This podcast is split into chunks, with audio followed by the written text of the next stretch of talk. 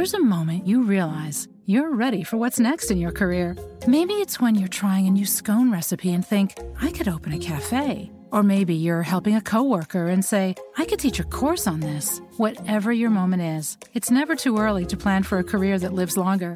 That's why, the younger you are, the more you need AARP. For skills training, resume tips, and job listings, visit aarp.org/work.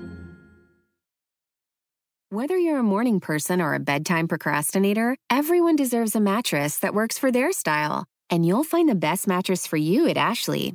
The new Tempur-Adapt collection at Ashley brings you one-of-a-kind body-conforming technology, making every sleep tailored to be your best. The collection also features cool-to-the-touch covers and motion absorption to help minimize sleep disruptions from partners, pets, or kids. Shop the all-new Tempur-Adapt collection at Ashley in-store or online at ashley.com. Ashley, for the love of home.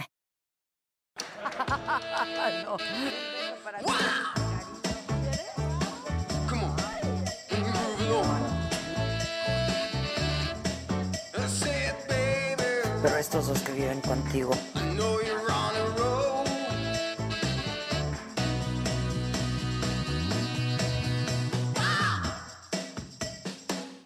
Deborah Feldman es una mujer con una vida, una vida fascinante en muchos sentidos, una vida dura también en muchos sentidos. Es una escritora estadounidense.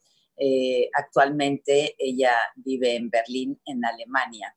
Y bueno, pues ahora eh, yo acabo de terminar de ver una serie que está basada en uno de sus libros, que se llama Poco Ortodoxa y que además es número uno en todas partes. Y de ahí mi interés de hablar con Débora, de conversar con ella, y ella de manera muy generosa aceptó. Ella está ahora en Berlín y yo tengo el gusto de saludarla, Deborah Feldman. Hi, Deborah. Thank you so, so much. Thank you. Ay, entiendo un poco. ¿Hablas español? ¡Ay, qué bien!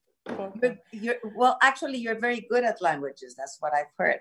Uh, At understanding them, certainly. I I don't. I don't speak them as well as I'd like to because I think you have to really live somewhere to speak the local language. Um, but it has always been my dream, you know, to unlock cultures by by being able to speak the language. And you know, I I you know spent the last five years in Germany trying to convert my native Yiddish into German, which I have done quite successfully, I think. And as soon as I felt I had accomplished that, I immediately moved on to three other languages at once. Um, Which because, are? of course, uh, you know, I decided to focus on the Romance languages, which is why I was simultaneously looking at Spanish, Italian, and French. Yeah. Um, because there is this still this relationship to Latin, which means there is, you know, English is still a resource. Um, and I feel very European. So I wanted to like sort of tackle the European languages, um, you know, because we used to live in a world where, where we could just cross over and, and be in this other language space, which now is gone. This world is now gone. it's gone. Yeah. Yeah, which means that the only thing we have left is this communication. And so language becomes more important than ever. And, and, and I will still hold on to this dream of, of one day being able to speak to all kinds of people because I have those linguistic keys. I was just saying the audience that you, you had a you have a fascinating life Yeah. and story, but also very painful. Also very Yeah, painful. you said childhood- and duro is hard, Duro, right? Duro yeah, is hard. is exactly. hard. Exactly. You were born I'm- and raised in the States in the middle of a very oppressive community. Um, I would like to, if, if on behalf of the audience, if you would like to tell us Yeah, what's Satmar and what's the yeah. this Orthodox, very Orthodox Jewish community. Uh, I will preface that explanation by saying that it is difficult for me to use words like duro for my story because, um, you know, living on a planet, you know, with tremendous amounts of suffering occurring at all times, being raised in a community that was founded by people who had suffered, you know, the worst, most unimaginable persecution it's difficult for me to, to talk about what I experienced as suffering or as difficult mm-hmm. because I've always compared my own suffering to the suffering of the people who raised me and the suffering of, of humanity in that sense. There was always, suffering was always very big where I come from. your grandparents raised you Yes. and they they they survived the holocaust that's what you mean Yes. And when you you know I was raised in their home, which is in a sense um, unusual because I was like a first generation uh, um, after the survivors, and we know about the trauma that the first generation experienced, but it you know we don't know very much about the second generation. I was somewhere in between, and when you grow up with the shadow of the Holocaust over your life, you don't believe that you have the right to complain or the right to see your own experiences as you know worthy of empathy or or compassion because they feel so small in the shadow of that great event. And so i was i was raised in a community that was founded after world war ii even though many people think that it's a very old community because it looks old it's actually new. And it was founded by survivors who were traumatized and who felt guilt for surviving. And as a Mhm. result um, they because the other ones didn't survive yeah, and they wondered, you know, why had they? Did they Why me? deserve this? And then there came a rabbi who said to them, I can explain everything. I can explain why the Holocaust happened. I predicted that it would happen. And he said, um, the Holocaust was a punishment from God for the assimilation of the Jewish people and for Zionism, you know, for because the Jewish people forgot that they were in exile, forgot that they were supposed to wait for the Messiah. And he says the only way to prevent another Holocaust from occurring is to take all these old Jewish rituals and traditions and to reinterpret them in a very extreme way in order to appease God's anger.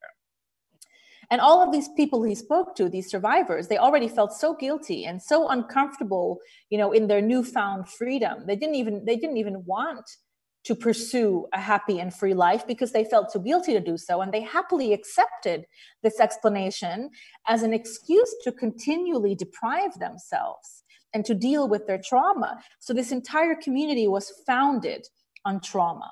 And every every every rule we followed, the reason for it was always that great trauma, the Holocaust. Mhm. And you you know you don't question as a child, you don't question rules when the explanation for these rules is this suffering. You accept these rules without question, and it takes um, a lot of strength to to resist you know that message to say yes there has been great suffering but this suffering cannot be the reason why we continue to suffer. Okay so uh, uh, wh- why is Satmar the name that's because of the rabbi because the, rabbi the rabbi comes from a small town on the border of hungary and romania that was called uh, Satu Mare and in general hasidic communities are usually named after the towns where the rabbis come from okay And, and I think the reason for this is they kind of want to keep this old lost world alive, you know, in, in the name. And the, uh, uh, how is the Hasidic world? I mean, again, so people can understand what is it. What well, the is this? Hasidic, the Hasidic movement, you know, when it began in 18th century Eastern Europe, was actually a very radical revolutionary movement, quite comparable to the traditions of Luther in Christianity, right? This idea that it is no longer the authorities that mediate between man and God, but man can talk directly to God under any conditions. And in- in that sense, it, it you know it was it was very um, revelatory in its time, and it was also very mystical. But it changed, um, you know, over the next 200 years because of competing movements such as the Enlightenment or um, political emancipatory movements or Zionism, because it felt threatened by these movements, because other Jewish people were looking toward these other movements for new alternative ways of living, and they no longer, you know, were the most popular and the most dominant movement. So as a result, they responded to to the movements toward modernity and emancipation by becoming more extreme and more limited already before the war. But the war was a catalyst for the hasidic community to transform worldwide into um, you know a deeply fundamentalist uh, community with a with a set of beliefs that doesn't really resemble the original hasidic belief system because the Mhm. original Hasidic belief system was in its own way emancipatory, and much of that has been rejected as a result of the Holocaust. so now you have the Hasidic movement worldwide consisting of various different sects with you know minor differences in belief and practice but what they share is this idea in in the end you know the, like the belief of the end times the waiting for the messiah waiting to The be redeemed by god and you know many people in this world see this crisis that we're going through right now as just more proof that we're in that time and this is the birth pangs of the messiah which to be honest almost every jewish generation has believed at some point. You know the, the tradition Okay, goes now- back very far. Okay, but in the in this uh, Hasidic community, the movement and the community you grew up, it's a very restrictive and oppressive uh, for for women. Uh, maybe principal to women, but also for Yeah. men, right? I mean, you Yeah. grew up without reading, without learning, without going to school, without watching TV, without listening to music. I mean, yes i mean i, I would world. agree you with know you there was a world outside. Uh, I, theoretically, yes, theoretically, I knew, but you know, they told me it was a very bad place. Um, it is true what you say that both men and women, you know, experience op- oppression in this community. Much Um, more women, right? Well, um, yes, I, I do think this is the case. Although I, I, you know, I wouldn't say in every aspect it's worse for women. There are some aspects in which men do suffer more. Um, but mostly, yes, it is the women that are blamed um, when things go wrong, and we are led to believe that our bodies and the way we present our bodies in the world um, is somehow directly connected to the events uh, that occur. And so this is why you have like signs hanging in the communities now that say coronavirus is a punishment for women who wear short skirts. You know, there's always Mm. somehow this connection that if, if women aren't policed, God will be angry. Um, and so there is more pressure uh, on women for sure. Um, but like I said earlier, because um, this community was founded by people who felt too guilty to live a happy and free life, um, many of them welcomed this oppression initially. The problem arises only with later generations who no longer can make that connection between the trauma of suffering and you know the choice to submit to oppression. Now tell me something. When did you start feeling that you didn't belong there?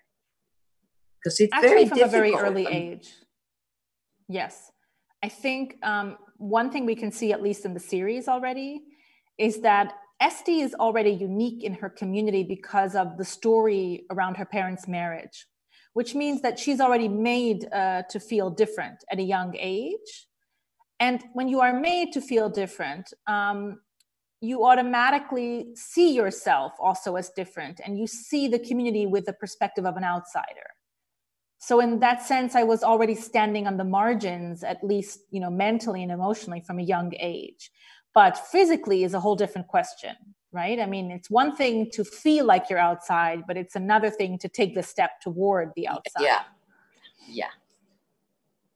When did you decide? I mean, what you needed to be like uh, very strong, and um, you like to say, this, this, this, this is not my life. This is not what I want. And you were already married when you left. Yes. I mean, I, I will be very honest with you about that. I mean, there is there is something here that you know is probably not not coming across in the series because it's very difficult to show, and it's something that I, you know, that was my central goal in writing uh, the book Unorthodox was to try to show the process that leads to making the decision to leave, which is a slow, long process that starts early and builds with time. But but certainly the trigger for leaving. You know, the trigger um, toward which I had been building was the birth of my son. Mm. I think the reason for that is, I mean, you say it requires strength to leave, and, and I would say that that is true. But I think what it requires even more is a sense of desperation and a feeling of having nothing to lose. And it takes a long time to reach that point. But it seems to me when I speak to other people who've left that that is what is required that you need to reach that point of no return where there's really nothing to lose and it's le- it's either leave or die now you were very close to your grandmother, Yes. very close to her, and then um, and you said even even if I'm so close because they were good, they are good people. Everybody's good people Yes. there. I mean, they're not Yeah. no, um, but there was a greater good for you. There was you needed to show your son there's another way to live. Yes. But I have to say, I mean, um, you know, when I left, my grandmother had already been suffering from dementia for quite a few years. Already, So, in a way, I had already lost her. Um, and I think this also made it possible for me. I, I can't imagine what it would have been like to leave knowing that she was fully conscious of losing me. That, that would have been unimaginably difficult. In a way, it was like she set me free. And, and that's something we tried to show in the series as well. Um, you know, when Esty calls her grandmother at the end of the second episode, and it's a very, very emotional moment because, you know, she's just found out that all of her fantasies and dreams about her life in the outside world were unrealistic. And all she wants is to speak to that one person who's always given her a sense of security. And her grandmother doesn't answer. Her grandmother hangs up. And, and our first impression can be she's being cruel. But we can also ask ourselves if maybe she's letting Esty go. Mm. There's there was always that ambivalence for me with my that's an grandmother's. interpretation, right? Yeah. Yeah. yeah. Well, it's and it's interpretation that is based on on my own experience of the relationship that I had with my grandmother, where things were never quite clear. Like you know, early in the book, I described discovering a forbidden book in her drawer, and asking myself, how can it be that this woman who follows all the rules is hiding a book? And that that relationship was ambivalent from an early age because I always asked myself, what does she really believe? How does she Mhm, really mhm. feel? And it was never clear. You never got to ask her, right? I mean, you were We very had the- close, but yeah you, you Yeah. weren't very talkative. I mean, right we didn't have that kind of relationship i mean in this community closeness is not communicated with words or with gestures it's something that's very hidden and it's very much under the surface and it's something you know because there are certain codes that other people would never be able to interpret but certainly we never talked about these things no, you were married at 17 in an arranged marriage, this, the same as your mother and the same as your grandmother, for sure. When Yeah. they told you you were going to get married at 17, what did Mm. you what did you feel? I mean, you were, you were I was girl. hopeful. I was very hopeful because That- I looked around me. Yeah, I looked around me at the women who had power. They were all married, and I thought, well, when I get married, I will also finally have power. I will also finally be independent and be free.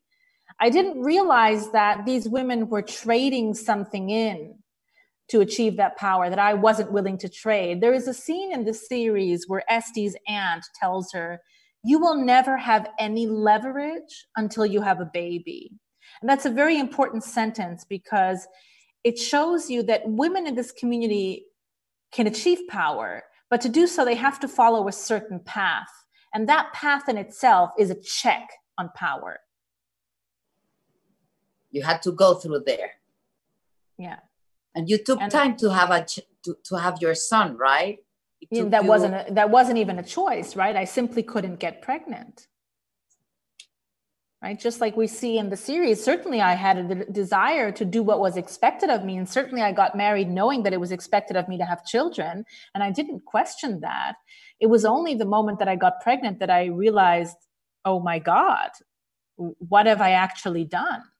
Now there's going to be an innocent human being coming into this world and is going to live the life I've lived and that's my fault that was the moment where I realized this this cannot continue.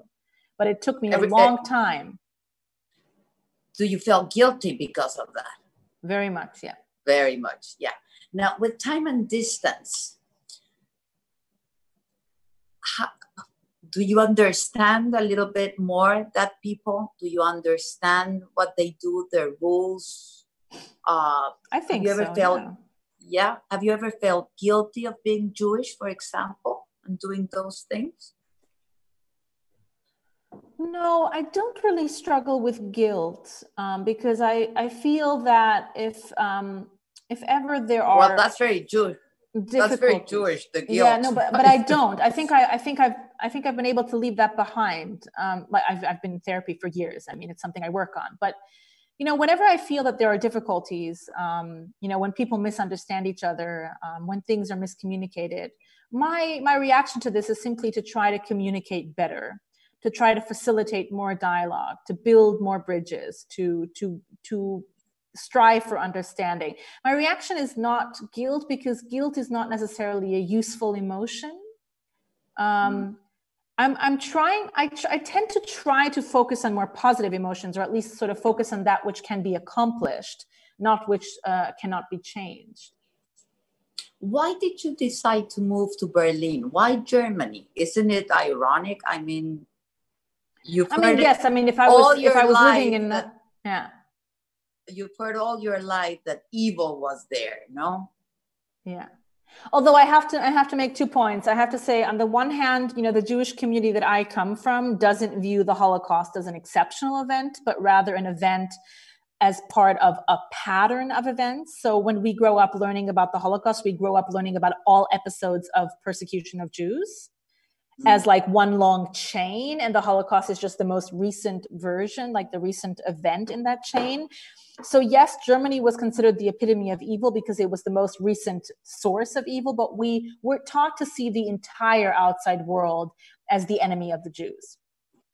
And you know of course if i was living in heidelberg right now or or marburg you could say why germany? But of course berlin is is something of an exception even in germany but it is true that what Berlin and what Germany, as a result, offers me as someone who grew up in a society so influenced by the Holocaust and then left and discovered that Americans don't think about the Holocaust at all, that I was very alone with my burden of memory. You know, I had inherited this burden from my community, and I felt very obligated to sort of keep memory alive. And I was very alone with that obligation in America. But in Germany, you're not alone with that. In Germany, the, the act of memory is collective and it's constant. So that can be a relief for someone like me. It makes you feel like you can honor the past, but also be in the present. But I will say that, of course, my initial attraction to Berlin was very contemporary. Berlin is a is an exciting, vibrant city full of people from all over the world who often um, have no roots or have no place they can call home or go back to. And it's a city where you can belong very quickly as a result. It's a very open place and it has a, a kind of um, rebellious value system. It doesn't necessarily buy into traditional capitalist values. And if you come from a spiritual community the way I do, you don't necessarily want to trade in your spirituality for capitalism. That would be very difficult, I guess. Tell me something. Do you keep any do you keep any tradition, Jewish traditions? Do you do you observe any rules or not anymore? No, I mean, sometimes I get together with friends for a Jewish holiday and we have a nice meal, but I think that's the extent of it. Um, I don't feel um, very bound to religious tradition. How have you raised your son? Very open. I mean, my son has had access to knowledge about all traditions and all communities. Um, he knows that where we come from, but he also knows that the world is full of different identities and communities and that he can define his own identity for himself and he can you know live in a world that is comfortable with many identities coexisting. But i have to say he also is really a child of his zeitgeist you know um, he has more important concerns than identity. Identity was something you know our generation was concerned with. His generation is concerned with the planet. You know he's Mhm, concerned with mhm. preserving the But future we were pr- pretty much uh, worried about identity, I guess. You wanted to belong to, to a community, right? yeah yeah Have he you is ever much got- less concerned about that Have you ever go back? I mean, do you keep in touch with somebody in the in the community in Satmar or not anymore? no but i keep in touch with That other people it? left Okay, okay. Yeah. But that was it. When you when you left, Yes. that was you it. You have to make a clean break it's the only way What to about survive. your your your ex husband? He, he left, left too but well, four right? years later yeah Yeah. Where do you keep in touch? of course yeah we have a son of course we keep in touch we're, I know. we're very much in Yeah. touch yeah Yeah. Now, what about the series? Are you happy with the with the with the series? Yes, I mean, I chose series. I chose the women who worked on the series. So, you know, we talked about it for years before it became official, and um, you know, I very much feel that I made the right decision. We went into it with a lot of clarity, like everything was clarified in advance, and there were no surprises. And I feel that you know, I chose absolutely the best possible team of women to realize this project. There's I mean, a lot look, of I mean, the impact, right? The impact is proof. absolutely. Esty, I mean Esty, I think she's she's she's amazing. Yes. Like when you when you watch her, you watch yourself when you were young. You well Yeah. younger because you are very young. I mean, Esty is her own person. She's inspired by me, but she's also there to reflect the experiences of other women who've left. You know, it's not just about me anymore. When I left, there were so few people like me, but today there are thousands. Experts estimate that 10% of the ultra Orthodox community is leaving or has left. So Esty has to be more than just me. She has to stand in for all of these women who are on the same journey. So she has to pack a lot into that role. And it happens to women in Orthodox community, not religious, right? I mean Muslim, Catholic, Yes. all religions. Yeah. All, all religions and all conservative societies. And I have received letters from women all over the world with vastly different backgrounds who really connect to the experience, not just of oppression in general, but of bodily oppression. And for some reason, the series has resonated very intensely with Latin and Central America. And, Mhm. and my theory about that is that Latin American and Central American women know very intimately what it is like to fight for freedom with your body. That's correct. That's true. Absolutely true. Is there any um, second season or no? Or that's it? I don't think so. I think the story has been told. Um, you know, we you never know. Anything can happen, and people think out of the box. They get creative. Maybe you know they go in a very different direction with the story. It's always a possibility, but right now there have been no discussions about it. But to be honest, there have been no discussions in general about shooting series because in this crisis, I know. everything has come to a halt. Yeah. Now, uh, you wrote a second book, which is Exodus, right? Yes. And it's like uh, also about your journey, your own journey. yeah it's about what happens after you leave you know what are the struggles uh, that you face when when you have no one and nothing And you're working on something else right now? i'm working on a novel yeah On a novel. Wow. yeah Yeah. Okay. Okay. yeah i'm writing it So- in german Thank you so, so much. I really appreciate it. And, oh and uh, please um, tell your audience that uh, we're, we're really excited that um, a spanish publishing house is translating unorthodox oh, great. yes and they are publishing it in the fall and that makes me very very happy Oh, great. Have you ever been to to, to, to Mexico or Latin America? Never. No, I would love to. I don't know if it will ever be possible again, but I have never been yet. And, uh, you know, just experiencing the reactions from this part of the world, which is just overwhelming, has made me very curious, I have to admit. Have to come. Yeah, you have I to come and that. meet wonderful, wonderful women also. Uh, I, I admire amazing. you profoundly. Thank you so much you. for everything. Thank you. Thank you very Thank you. much. Shabbat shalom. Bye bye. Shabbat shalom. Bye. Shabbat shalom.